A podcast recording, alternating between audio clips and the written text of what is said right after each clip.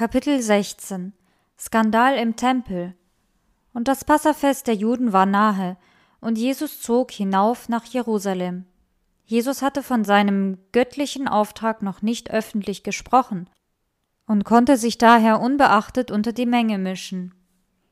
Dabei hörte er, dass vom Kommen des Messias häufig geredet wurde. Allerdings bewegten sich die Gespräche durchweg in Richtung eines politisch unabhängigen jüdischen Nationalstaates. So jedenfalls verstand man damals die Messias-Weissagungen. Jesus wusste, dass die Wirklichkeit viele enttäuschen würde, denn diese Sicht der Dinge entsprang einer Fehldeutung des prophetischen Wortes. Wo immer er konnte, versuchte er dem entgegenzuwirken, indem er die wahre Bedeutung der prophetischen Aussagen erklärte. Zum Passafest wimmelte es in Jerusalem von Pilgern aus aller Herren Länder.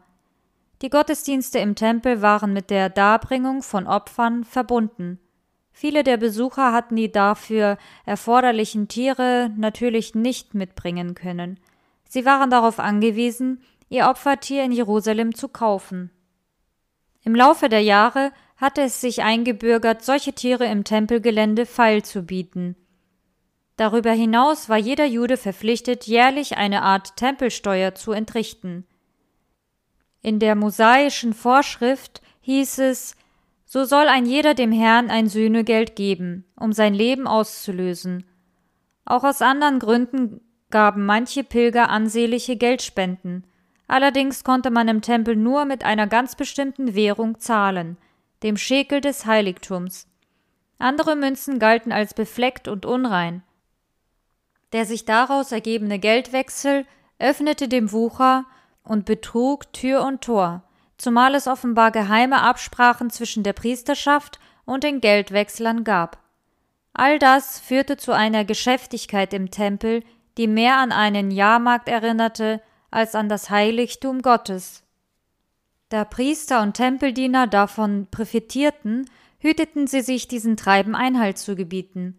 Besonders zu den hohen Festen wurde viel Geld für Opfer und Gaben umgesetzt, denn die Gläubigen waren davon überzeugt, dass Gottes Segen von reichlichen Opfern abhängig sei. Niemand wollte nach Hause zurückkehren, ohne sich diesen Segen gesichert zu haben, sehr zur Freude derer, die daran verdienten.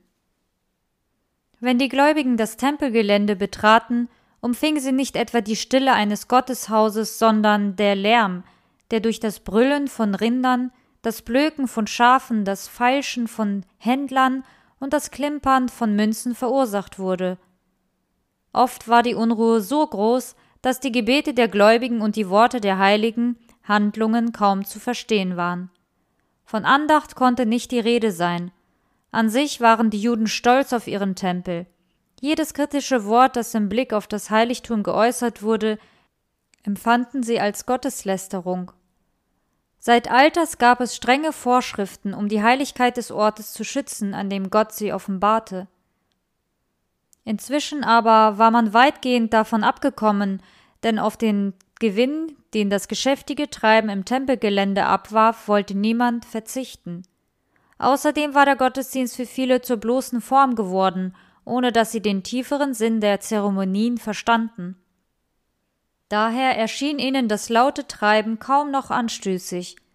Eigentlich wäre es Aufgabe der Priester gewesen, dem allen ein Ende zu bereiten, denn Gott hatte sie zu nichts anderem berufen als zu Mittlern zwischen sich und dem Volk. Durch ihr Verhalten und ihre Amtsführung sollten sie den Menschen ein Vorbild an Redlichkeit und Glauben sein. Aber anstatt ihren Dienst in diesem Sinne zu versehen und den schuldbeladenen Menschen zu helfen, hatten Habgier und Gewinnsucht ihr Herz verhärtet. Manche der Festpilger waren so arm, dass sie sich nicht einmal das billigste Opfertier leisten konnten. Viele wussten nicht, woher sie ihre tägliche Nahrung nehmen sollten. Aber das kümmerte die Priester wenig. Sie pochten darauf, dass jeder seine religiösen Verpflichtungen erfüllte, andernfalls könnte er nicht mit Vergebung rechnen. Und obwohl sie kein Mitgefühl kannten und auch kein Verständnis für die Lage der Bedrängten hatten, hielten sie sich für überaus fromm. Als Jesus in den Tempel kam, nahm er das alles mit Schrecken wahr.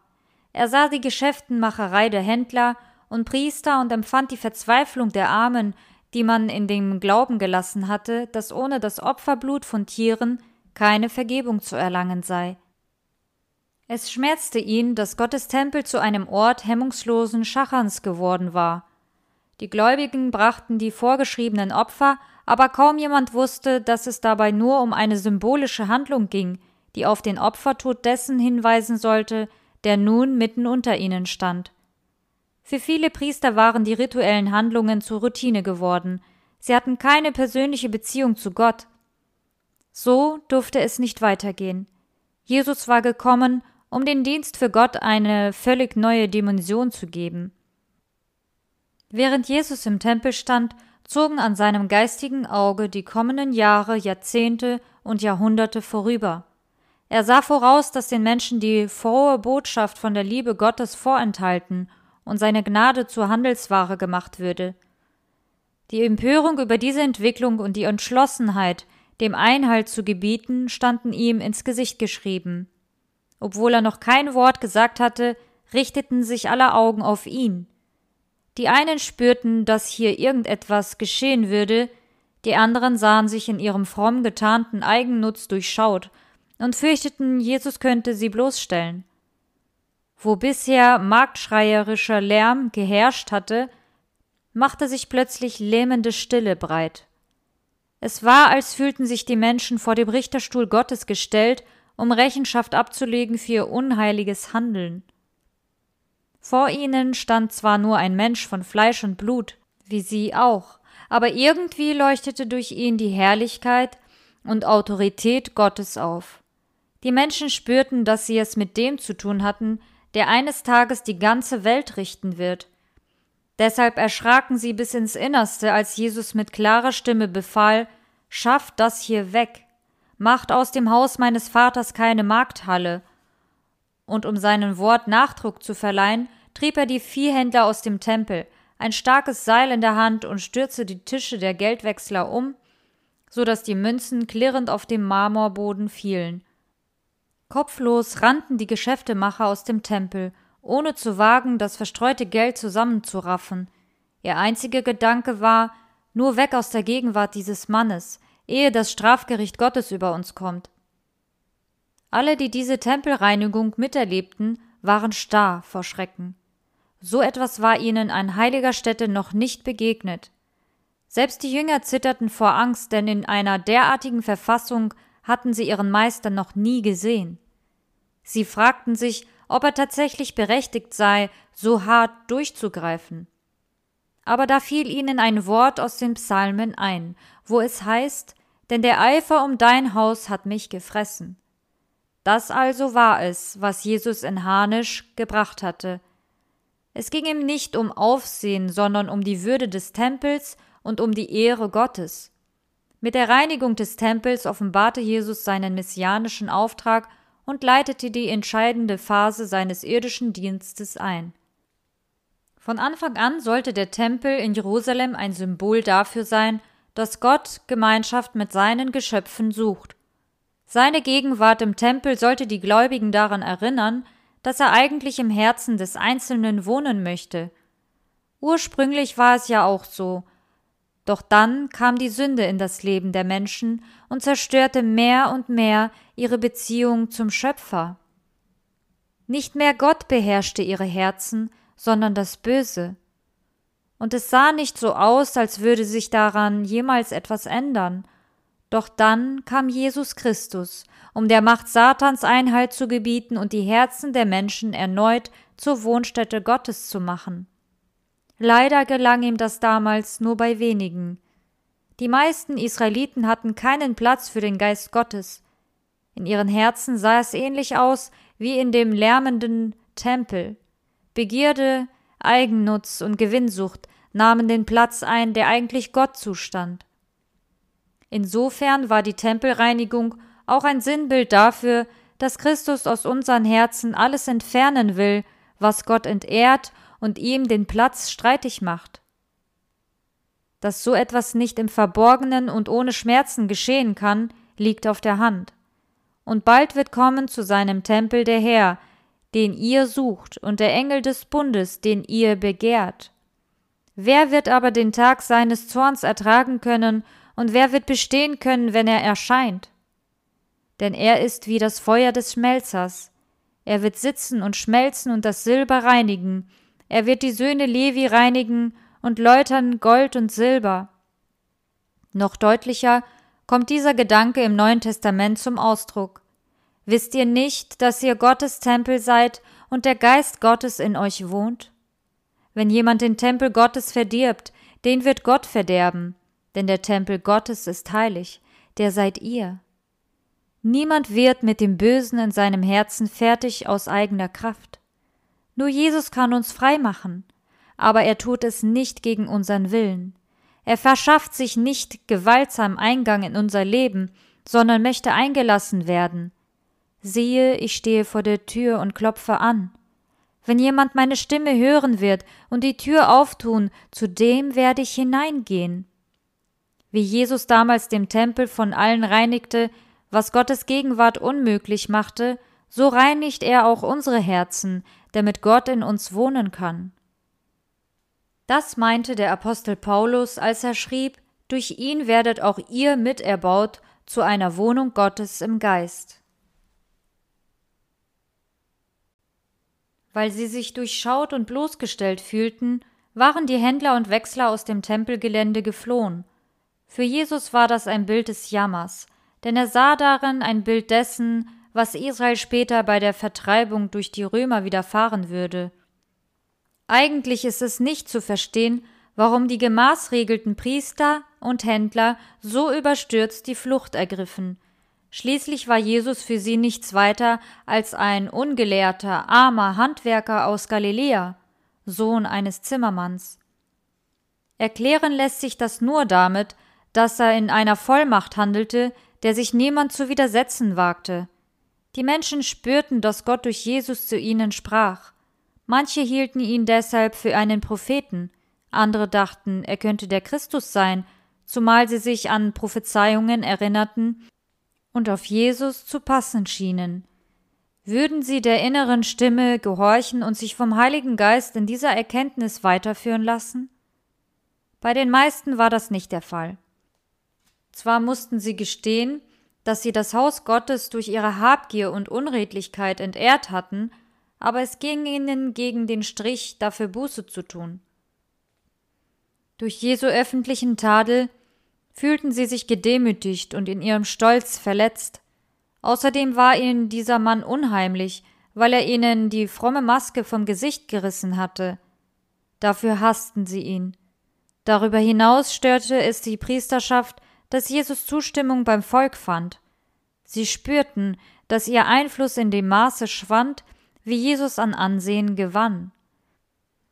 Deshalb kehrten sie später zum Tempelgelände zurück, um Jesus zur Rede zu stellen. Was sie dort sahen, vertiefte ihre Abneigung. Nachdem die Geschäftemacher aus dem Tempel geflüchtet waren, hatte sich Jesus dem verbliebenen Gläubigen zugewandt. Unter ihnen waren Arme, Kranke, Schuldbeladene. Denen rief der Herr zu, Habt keine Angst, ich bin nicht gekommen, euch zu verdammen, sondern ich will euch helfen. Als die Leute spürten, dass Jesus es gut mit ihnen meinte, bestürmten sie ihn. Meister, segne uns. Nun hatte Christus alle Hände voll zu tun. Er hörte zu, spendete Trost, machte Mut und heilte Kranke. Keiner ging ungesegnet hinweg. Als die Priester und Tempeldiener zurückkehrten, hörten sie, wie begeistert die Menschen von Jesus redeten, der ihnen geholfen hatte. Viele waren zu der Überzeugung gekommen, dass dieser Mann wirklich der Gesandte Gottes sein müsse. In ihrer Freude erzählten sie überall, was sie im Tempel erlebt hatten. Später, bei der Kreuzigung Jesu, stimmten diese Menschen nicht in den Ruf der aufgeputschten Menge ein, Kreuzige ihn, kreuzige ihn. Sie hatten die Liebe und Barmherzigkeit Jesu im eigenen Leibe erfahren. Als dann die Apostel die Botschaft von der Auferstehung Jesu in Jerusalem verkündigten, gewannen sie viele von diesen Leuten. Sie wurden Nachfolger Christi und lebendige Zeugen für den Herrn, der sie am Leib und Seele gesund gemacht hatte. Andere Besucher hatten mit den Händlern und Geldwechslern fluchtartig das Tempelgelände verlassen, obwohl sie an den unhaltbaren Zuständen im Heiligtum nicht schuld waren. Nach und nach kamen sie zurück und erfuhren, was Jesus inzwischen getan hatte. Viele konnten sich das nur so erklären, das muss der Messias sein. Für das marktschreierische Getümmel und die Geschäftemacherei im Tempel trugen die Priester die Verantwortung. Ohne ihre Zustimmung zumindest, ohne ihr schweigendes Einverständnis wäre das alles nicht möglich gewesen. Ihnen kam Jesu Eintreten für die Heiligkeit des Tempels höchst ungelegen. Zum einen fühlten sie sich in ihrer Autorität angegriffen. Welches Recht hatte dieser Zimmermann, sich gegen Geflogenheiten zu wenden, die den Segen der Priesterschaft hatten? Zum anderen fürchteten sie sich um ihre nicht unerheblichen Nebeneinkünfte. Ihren Geschäften zuliebe hatten sie die mahnende Stimme des Heiligen Geistes zum Schweigen gebracht. Da passte es ihnen gar nicht, dass sich Jesus in aller Öffentlichkeit zum Anwalt der Ehre Gottes gemacht hatte. Wenn überhaupt jemand, dann hätten die Priester und die Oberen Israels in Jesus den Messias erkennen müssen. Sie waren mit den heiligen Schriften vertraut und kannten die prophetischen Aussagen über die Person und das Wirken des Messias. Außerdem hätte ihnen das vollmächtige Auftreten Jesu im Tempel signalisieren müssen, dass hier nicht irgendjemand stand, sondern der Beauftragte Gottes. Weil Jesus ihre Kreise störte, hassten sie ihn und lehnten ihn ab. Dennoch konnten sie sich nicht völlig seinem Einfluss entziehen. Das jedenfalls zeigt die hilflose Frage, woran können wir erkennen, dass du so etwas tun darfst? Gib uns einen Beweis. Eigentlich war diese Frage unsinnig, denn Jesus hatte durch das, was er gerade getan hatte, bewiesen, dass er der von den Propheten angekündigte Messias sein musste. Deshalb beantwortete er diese Frage nicht mit neuen Wundertaten. Er benutzte vielmehr einen bildhaften Vergleich, um seinen Gegnern zu zeigen, dass er ihre unredlichen Absichten erkannt hatte und voraussah, wohin das alles führen würde. Brecht diesen Tempel ab, und in drei Tagen will ich ihn aufrichten. Damit spielte Jesus auf die Absicht seiner Feinde an, ihn umzubringen. Sie sollten wissen, dass er ihr mörderisches Vorhaben kannte. Aber sie wollten oder konnten ihn nicht verstehen. Während Jesus von seinem Tod und der Auferstehung am dritten Tage sprach, deuteten seine Gegner die Aussage auf den Prachtbau in Jerusalem und erwiderten Dieser Tempel ist in 46 Jahren erbaut worden, und du willst ihn in drei Tagen aufrichten? Diese Auffassung passte gut zu dem, was sie vorhatten, denn nun konnten sie Jesus der religiösen Anmaßung oder gar der Missachtung des Tempels beschuldigen. Natürlich hätte sich Jesus gegen die falsche Deutung seiner Worte wehren können, aber er tat es seiner Jünger wegen nicht. Hätte er öffentlich klargestellt, was er wirklich meinte, wäre zwangsläufig von seiner Leidenszeit und seinem gewaltsamen Tod die Rede gewesen. Und das zu einer Zeit, wo seine Jünger innerlich noch nicht darauf vorbereitet waren.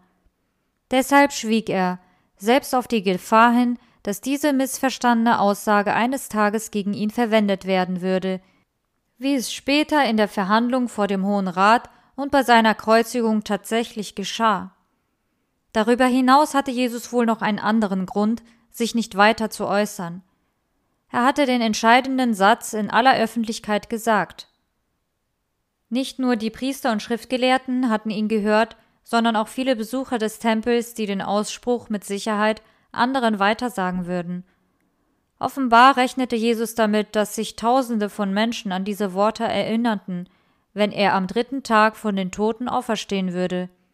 Ähnlich war es auch bei den Jüngern, die zunächst ebenso wenig begriffen, was Jesus gemeint hatte, von denen es dann aber heißt, als er nun auferstanden war von den Toten, dachten seine Jünger daran, dass er dies gesagt hatte und glaubten der Schrift und dem Wort, das Jesus gesagt hatte.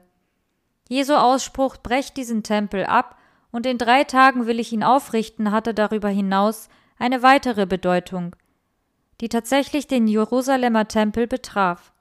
Der gesamte Opferdienst war so aufgebaut, dass er letztlich auf den kommenden Erlöser und sein Wirken hinwies. Heiligtumsdienst ohne Christus war also bedeutungslos. Kurz, Der Tempeldienst stand und fiel mit Jesus. Das Todesurteil über Jesus war gleichzeitig das Todesurteil für den Tempel, denn alles, was der Opferdienst symbolisch vorweggenommen hatte, erfüllte sich im Opfertod und der Auferstehung Jesu. Äußerlich war das daran zu erkennen, dass in Jesu Todesstunde der Vorhang zwischen Heiligen und Allerheiligsten zerriss. Das war das Zeichen dafür, dass der alttestamentliche Opferdienst keine Bedeutung mehr hatte.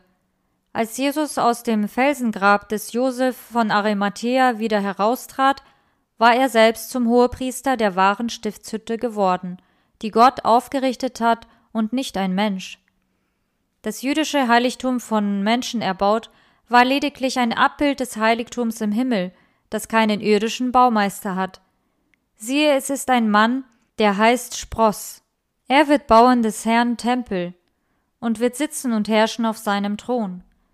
Der alttestamentliche Opferdienst hatte nur hinweisende Funktionen und war erfüllt als Christus sein Leben als das wahre Opfer zur Vergebung unserer Sünden dahingab. Damit erlosch auch das irdische Priestertum, denn nun war der Mittler des neuen Bundes da. Christus ist nicht durch das Blut von Böcken und Kälbern, sondern durch sein eigenes Blut ein für allemal in das Heiligtum eingegangen und hatte eine ewige Erlösung für uns erworben. Daher kann er auch für immer selig machen, die durch ihn zu Gott kommen, denn er lebt für sie und bittet für sie. Es ist wahr, mit unseren Augen können wir weder das himmlische Heiligtum noch unseren himmlischen Hohepriester sehen, aber das heißt nicht, dass Christus nicht bei uns ist. Als er zurückging zu seinem Vater, versprach er ausdrücklich Siehe, ich bin bei euch alle Tage, bis an der Welt Ende. Aus der Gewissheit seiner Gegenwart darf die Gemeinde Jesu Kraft schöpfen, denn wir haben nicht einen Hohepriester, der nicht könnte mitleiden mit unserer Schwachheit, sondern der versucht worden ist in allem wie wir, doch ohne Sünde. Darum lasst uns hinzutreten mit Zuversicht zu dem Thron der Gnade, damit wir Barmherzigkeit empfangen und Gnade finden zu der Zeit, wenn wir Hilfe nötig haben.